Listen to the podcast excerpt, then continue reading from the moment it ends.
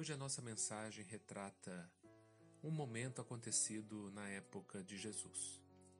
Em uma noite, Simão Pedro trazia na alma grande desgosto. Havia tido problemas com parentes complicados e rudes. Um velho tio o havia acusado de esbanjar os bens da família e um primo o ameaçara na via pública. Guardava por isso, então, a face carregada. Quando o mestre leu algumas frases dos sagrados escritos, o pescador Simão desabafou e descreveu o conflito com os parentes. Ao término do longo relatório afetivo, Jesus indagou: E o que você fez, Simão, ante as agressões dos familiares incompreensivos? Sem dúvida, reagi como devia, respondeu o apóstolo com veemência. Coloquei cada um em seu devido lugar. Anunciei sem disfarce as más qualidades de que eles são portadores. Meu tio é raro exemplar de mesquinharia, e meu primo é um grande mentiroso. Provei que ambos são hipócritas e não me arrependi do que fiz.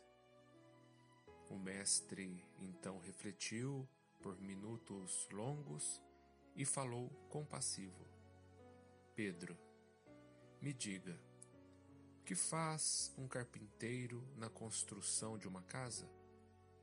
Naturalmente trabalha, respondeu com certa irritação o apóstolo. Trabalha com o quê? Tornou a questionar o amigo celeste. Usando ferramentas? Após a resposta breve de Simão Pedro, Jesus continuou: As pessoas com as quais nascemos e vivemos na terra são os primeiros e mais importantes instrumentos que recebemos do Pai para a edificação do reino do céu em nós mesmos. Quando falhamos no aproveitamento deles, que constituem elementos de nossa melhoria, é quase impossível triunfar com recursos alheios, porque o Pai nos concede os problemas da vida de acordo com a nossa capacidade de lhes dar solução. A ave é obrigada a fazer o ninho, mas não lhe é pedido outro serviço. A ovelha fornece a lã, no entanto, ninguém lhe exige o agasalho pronto.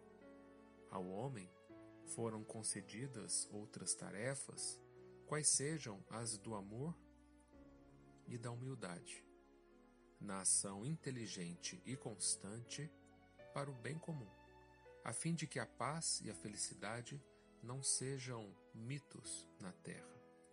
Os parentes próximos, na maioria das vezes, são o martelo ou serrote, que podemos utilizar a benefício da construção do templo vivo e sublime, por intermédio do qual o céu se manifestará em nossa alma.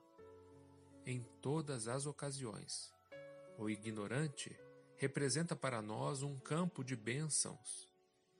O mal é desafio que nos põe a bondade à prova. O ingrato é um meio de exercitarmos o perdão. O doente é uma lição para nossa capacidade de socorrer.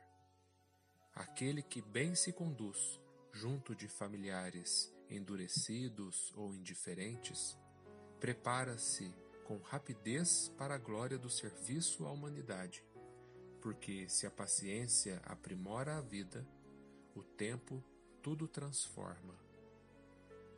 Pedro não falou mais nada, e talvez porque ainda mantivesse os olhos questionadores, Jesus completou: Se não ajudamos o, o necessitado de perto, como auxiliaremos os aflitos de longe? Se não amamos o irmão que respira conosco os mesmos ares, como nos harmonizaremos com o Pai Celeste? Ninguém que figura entre nossos familiares ali se encontra por acaso a imensa sabedoria divina em nos colocar no lugar certo, na hora oportuna, com as pessoas certas.